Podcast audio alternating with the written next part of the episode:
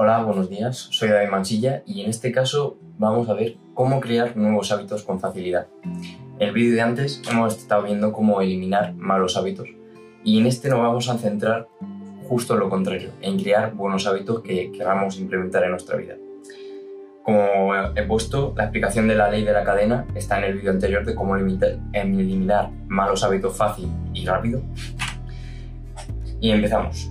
Crear hábitos, aunque parezca que no, es más fácil que eliminarlos. Por eso se recomienda no tratar de eliminar los hábitos de golpe, sino romper la cadena que estos tienen utilizando otros métodos para llegar a la misma recompensa. Como ya hablamos en el vídeo anterior, este concepto sobre las cadenas de reacción lo expone Charles Duhigg, o como se diga, en su libro El poder de los hábitos. En él sostiene que los hábitos se componen de tres pasos, como vimos en el otro vídeo señal, acción y recompensa. Esto es de muy utilidad para conseguir romper con malos hábitos, pero también nos facilita mucho las cosas cuando queremos crear nuevos hábitos. Vamos a trabajar con un ejemplo. Si por ejemplo queremos empezar a hacer ejercicio, o sea, ir al gimnasio, no podemos decir, pues mañana me pongo sin tener verdadera convicción con lo que quieres hacer, porque eso te va a hacer que vas a ir, a lo mejor vas mañana, a lo mejor vas pasado, pero el tercer día vas a decir, o oh, hoy no me apetece, porque no tienes un motivo por, por el que ir.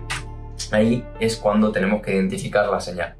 debemos de identificar la señal, que en este caso podría ser gozar de buena salud o mejorar nuestro físico porque nos gustaría vernos mejor en el espejo. Una vez identificada la señal, debemos de saber que nuestro cerebro es caprichoso y tenemos el deber de mimarlo al momento de hacer nuevas tareas, ya que eso nos permitirá construir poco a poco el hábito. Aquí viene el momento de la recompensa. En este caso, podríamos darnos un baño con agua caliente después de cada entrenamiento, ya que eso nos relajaría tras una actividad deportiva y encima le daríamos al cerebro, le diríamos al cerebro que cada vez que vayamos al gimnasio, él tendrá después un estado de relajación como premio. Y así, día tras día, poco a poco, iremos construyendo el hábito sin fallar. Mm, esto no quiere decir que algún día pues, puedas fallar, claramente. Todo es esfuerzo, no porque esto es una técnica para ayudarte, una facilidad más, pero tú tienes que poner de tu parte, si no, pues no vas a hacer nada. Porque sabemos por, por qué. Sabemos por qué queremos ir al gimnasio y nuestro cerebro quiere que vayamos al gimnasio para luego tener ese momento de relax en el baño.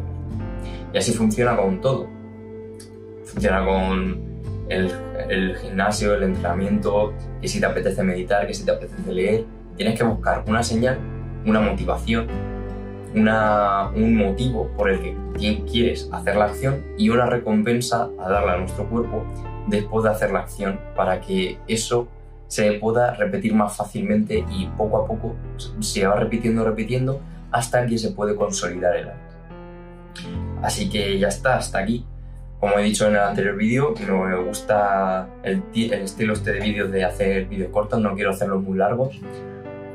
Por lo que ya está. Si tenéis alguna duda, ponedme en los comentarios y si tenéis algún eh, tema del que queréis que suba vídeo, mmm, hacedmelo saber y ya está. Hasta el nuevo vídeo.